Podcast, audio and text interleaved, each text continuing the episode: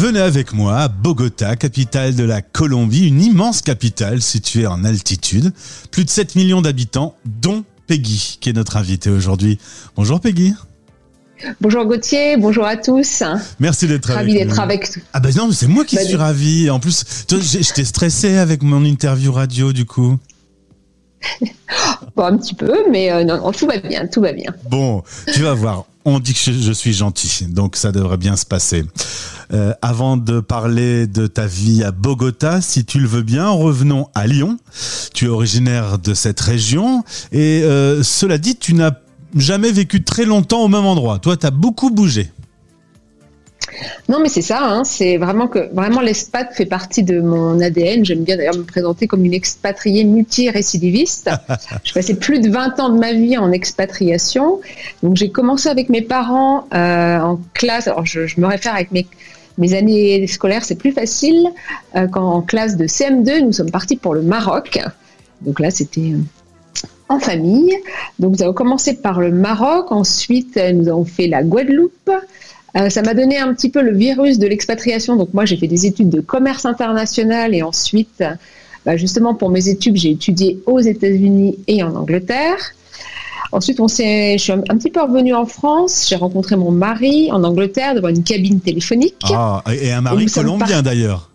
Et un mari colombien, mais les belles cabines téléphoniques d'avant, tu sais, les cabines téléphoniques rouges traditionnelles. Et là, nous sommes partis vivre en Colombie.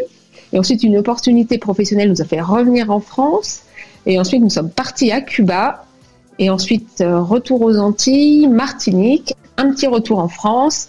Et maintenant, nous sommes à Bogota depuis septembre 2020.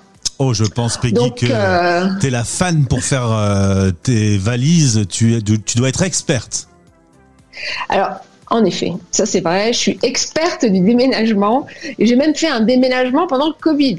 Et ça, euh, même si je pensais être euh, être experte, il y a eu quand même quelques surprises. Hein. C'était pas facile euh, de, planifier tout ça avec les délais, etc. Mais oui, j'adore faire les, valises, j'adore trier, j'adore donner. on voyage avec pas grand chose.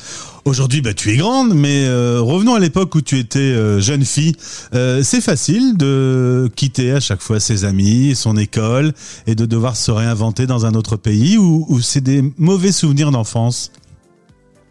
Alors, tu vois, j'ai un petit frère qui a 4 ans de moins que moi. Alors pour moi, ça a toujours été facile, parce que ça fait partie un peu de ma personnalité, je suis assez sociable, etc. Et moi, j'aimais bien justement changer un petit peu tous les 4 ans, plus ou moins. Mais pour mon frère qui est plus introverti, c'était un peu plus difficile. Euh, après, c'est vrai, ce qu'on apprend à garder les liens malgré tout, en fait, même si on n'est pas là en présentiel avec mes parents.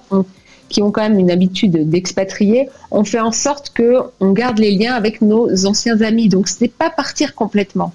Donc personnellement, ça a été, moi, moi j'aime bien, hein, c'est pour ça que je continue ça et que j'ai recherché aussi à reproduire ça avec mes enfants, mon mari, que j'ai vraiment poussé à, s'expatrier parce que je trouve que c'est tellement enrichissant de découvrir euh, d'autres pays, d'autres cultures. Et on se réinvente à chaque fois, c'est une autre histoire. Donc moi, je, trouve, ça vraiment très sympa. Tu m'as dit, je suis sagittaire, c'est normal donc d'avoir le goût du voyage. Alors, je suis sagittaire. Euh, je savais pas que le sagittaire avait cette prédisposition. Ah, complètement. Sagittaire. Et moi, je suis sagittaire, ascendant sagittaire. Donc, le, bah, les, les Sagittaires, ils sont un petit peu aventuriers, audacieux, ils aiment bien que ça bouge. Donc toi, tu vois, tu le fais différemment. Tu vis des histoires différentes tous les jours avec les personnes que, que tu interviews et tu voyages aussi. Mais c'est vrai que les Sagittaires ont quand même la bougeotte. Ça.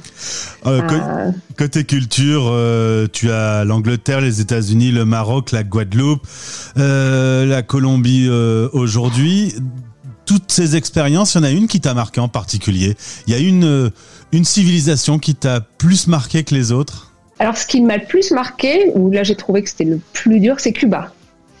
Cuba, parce que Cuba, ça reste un pays communiste, et c'est vrai que là, il a fallu apprendre.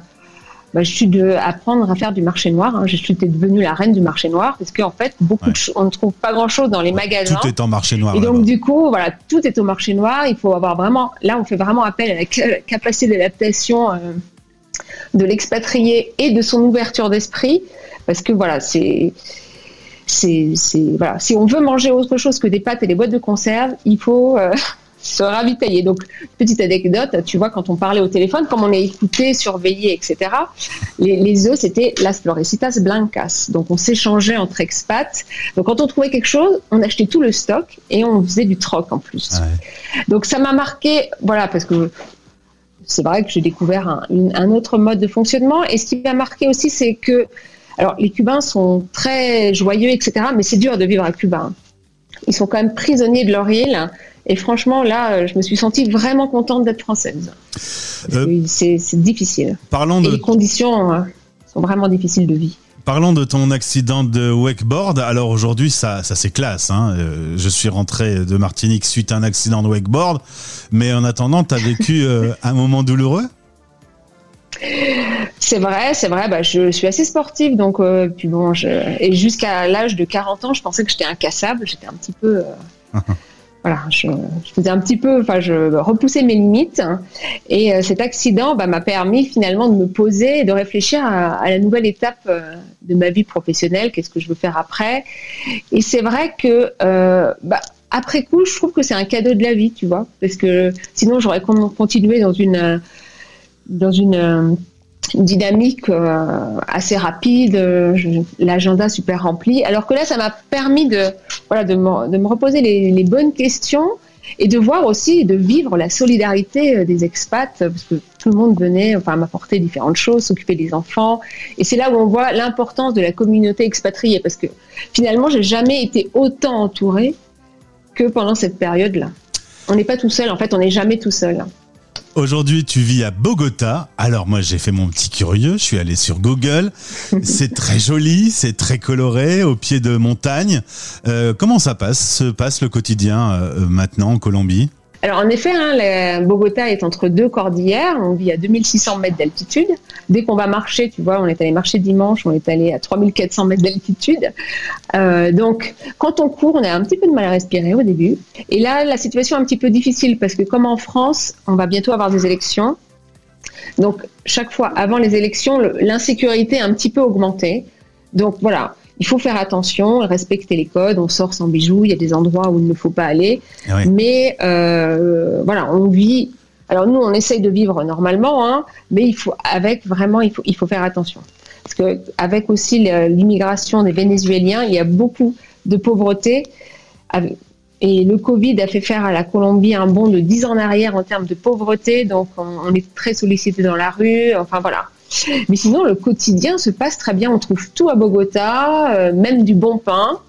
Ce qui me manque un petit peu, c'est le bon fromage. C'était ma euh, prochaine question d'ailleurs. Est-ce que la France te manque Parfois, tu es très très loin. Euh, tu, tu, suis l'actualité, tu écoutes de la musique française, tu es, sur des médias français? Alors je suis un petit peu l'actualité, oui, le matin en, en, prenant mon petit déj. Euh, je peux pas dire que la France me manque parce qu'on rentre régulièrement, tu vois, une fois par an, voire deux fois par an. Euh, on trouve tout à Bogota, la communauté française. Bah, c'est vrai quand on se retrouve, hein, on se fait des bonnes bouffes. Enfin, quand on, les Français se retrouvent, on parle toujours de la même chose, hein, des dernières recettes, des derniers tips. Où est-ce que tu as trouvé telle ou telle chose euh, Et après, moi, j'ai je suis habituée à vivre, euh, à vivre en expat. Ce qui est le plus dur, et là c'est une nouvelle étape d'expatriation pour moi, c'est qu'on a laissé un de nos enfants, notre aîné, en France. Donc c'est ça qui est dur. J'allais le dire, euh, je, l'avais noté, c'est euh, sans doute pour une maman euh, toujours un petit peu difficile ça. Complètement, même si je pensais que moi j'étais prête, avec mon habitude, je me suis dit non mais pour moi ça va être les doigts dans le nez, et maintenant c'est quand même assez dur. Les 6 heures de décalage pour discuter, etc. voilà, il faut apprendre bah, lui donner encore plus d'autonomie et, euh, euh, et, le, et, le, laisser faire ses propres expériences. Mais c'est vrai que gérer le décalage horaire avec un enfant, c'est moins simple. C'est moins simple. Peggy, on va se retrouver dans le cadre de notre partenariat avec Expat Pro pour que tu nous présentes ton activité. Aujourd'hui, tu es à ton compte, tu es coach et on en parlera dans un expat pratique. Euh, bah écoute, j'ai envie de t'offrir un petit bout de France. Est-ce qu'une chanson française te ferait plaisir? Quelle chanson te, te parle le plus quand, quand tu es là euh, dans les rues de Bogota à écouter un, un petit morceau de musique française? Alors, quelques... Alors, là, tu vois, j'ai quelque chose qui me vient à l'esprit, c'est La vie en rose Alors c'est pas très très moderne, hein, mais ici, comme malgré la difficulté qui, qui a les, que les gens ont ici, eh ben, je trouve que les gens restent très positifs, très agréables. Tu vois, en France, on est beaucoup plus, enfin, la situation, la situation est beaucoup plus simple, mais les gens sont Bon, on a tendance à râler tout le temps, les Français, tout le monde le sait. Et ici, c'est vraiment, ils voient la vie en rose. Donc, bah, ça me ferait plaisir d'écouter ça. Eh ben, ça pas très moderne, mais bon.